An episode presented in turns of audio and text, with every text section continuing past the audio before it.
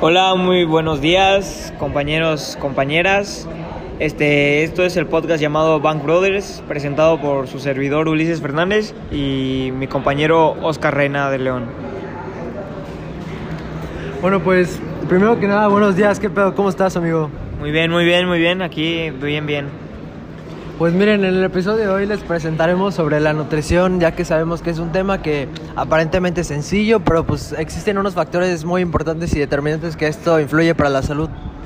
Y también tenemos como invitado al, a nuestro compañero Enrique del Valle, que él estará acá preguntando las dudas que tenga o, o sugerencias que quiera aportar al podcast. Buenos días. Buenos días, buenos días, ¿cómo están? Bueno, pues empezaremos, ¿no? Empezaremos con, ¿qué te parece la definición de nutrición? Me parece bien, me parece bien. Pues miren, aquí dentro de la nutrición pues también tiene que ver mucho la alimentación. La alimentación pues es el proceso mediante el cual obtenemos, preparamos, eh, se ingieren los alimentos, en el cual se obtienen los nutrientes que nuestro cuerpo necesita y que son indispensables para la plenitud de nuestra vida humana. Ahora, la nutrición es definida como el conjunto de procesos involucrados en la obtención, la asimilación y el metabolismo de los nutrientes por el organismo. ¿Esto qué quiere decir? Que la diferencia entre estos dos es que la primera, la alimentación es un proceso voluntario por el medio del cual los seres humanos eligen qué alimentos consumir. Y la nutrición, pues es un proceso involuntario por el que los alimentos seleccionados son transformados después de ingerirlos. Bueno, en la nutrición existe mucha importancia lo que es, viene siendo la alimentación y la dieta balanceada.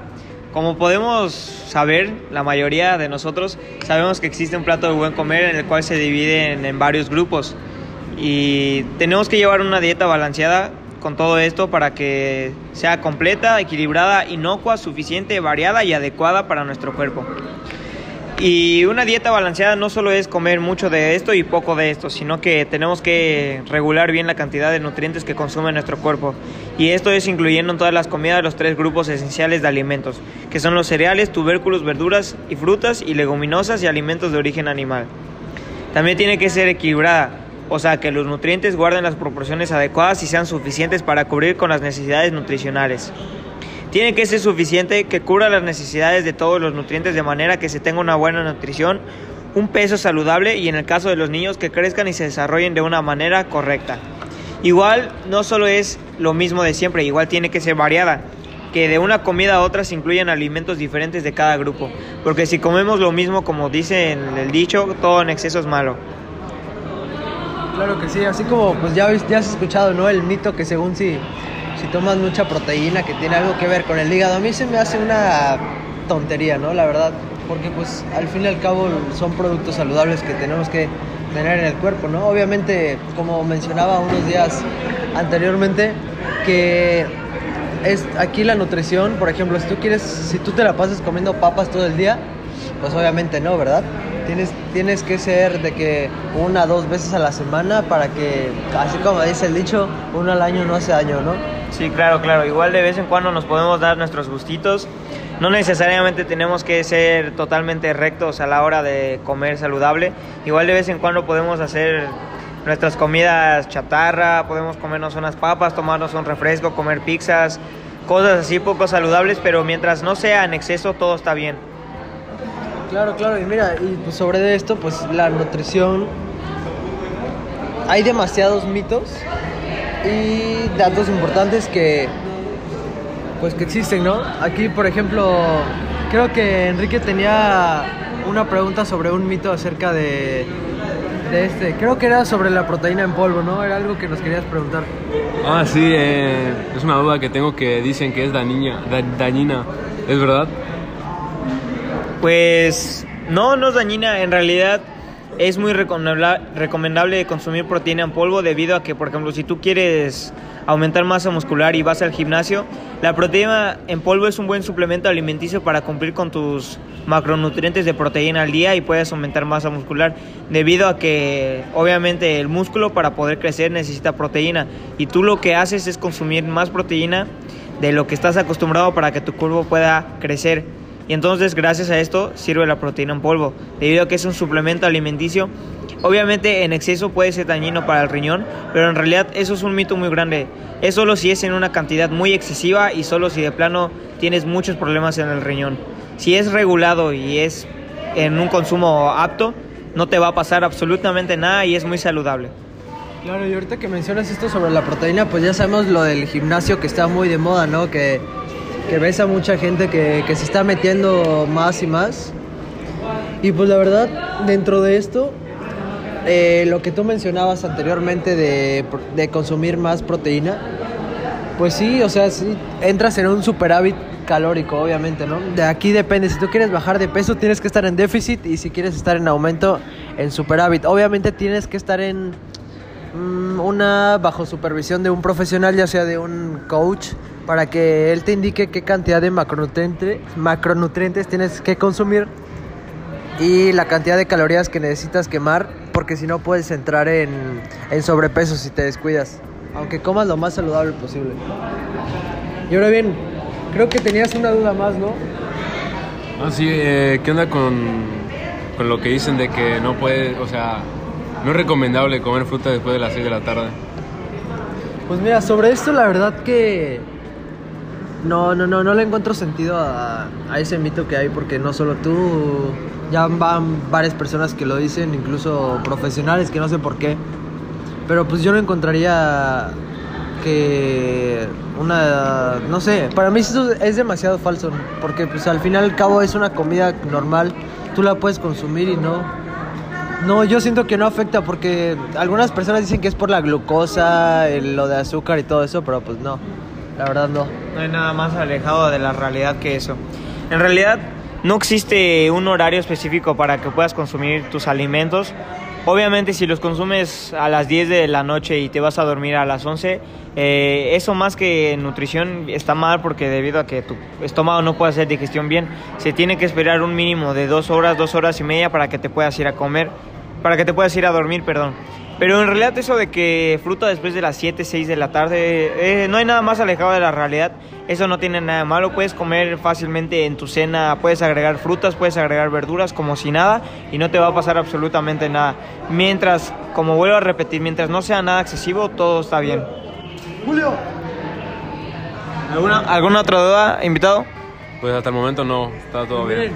hablando de esto, aquí tenemos a un, un, ¿Gimbro? un alumno, un Jimbro, que asiste al gym. Y él que estamos metido, ¿nos podrías ayudar con una pregunta sobre que tiene mi compañero del Valle? ¿Qué, ¿Es cierto que si tú consumes frutas después de las 6, 7 de la noche, te afecta en algo? No, eso es totalmente mentira, ¿Por qué crees que es mentira? Porque no tiene nada que ver en el horario en que comas una comida u otra. Exacto, ¿no? Son ideas que tiene la gente que ya le metieron en la cabeza, ¿no? Y ahora, bien, invitado Julio, ¿tú qué opinión tienes sobre la proteína en polvo? ¿Tú crees que es mala o es buena? Pues la proteína en polvo es un suplemento totalmente... La, la proteína en polvo es un suplemento totalmente bueno y sano para la salud.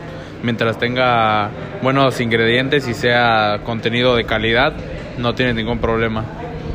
Muy bien, muchas gracias Además, por tu La aportación. cantidad de un scoop que aproximadamente 36, 37 gramos, bueno, depende. Para las calorías, bueno, ¿cómo, ¿cómo le decimos? Aquí, si vemos un contenido de pechuga de pollo por cada 100 gramos, creo que tiene como 20, 24 gramos de proteína aproximadamente. Y mientras un scoop de, Sí, tre- 35, de 35 a 37 gramos te aporta lo mismo, es decir, reduce la cantidad, pero sigue siendo el mismo contenido de proteínas. Sí, básicamente es como vuelvo a mencionar, es un suplemento alimenticio simplemente para cumplir con tus macronutrientes diarios y puedas consumir más proteína. Eh, lo que bien puede ser en un licuado de proteína, te echas un scoop que son 35 gramos.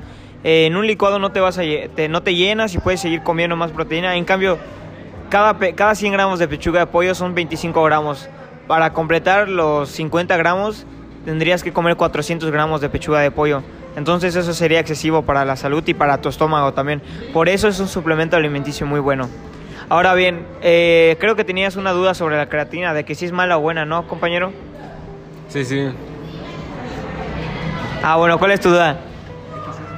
De que, o sea, si es dañina o se podría decir es saludable para nosotros. Pues mira, la verdad es que yo he consumido la creatina y también lo he escuchado de profesionales, ¿sabes?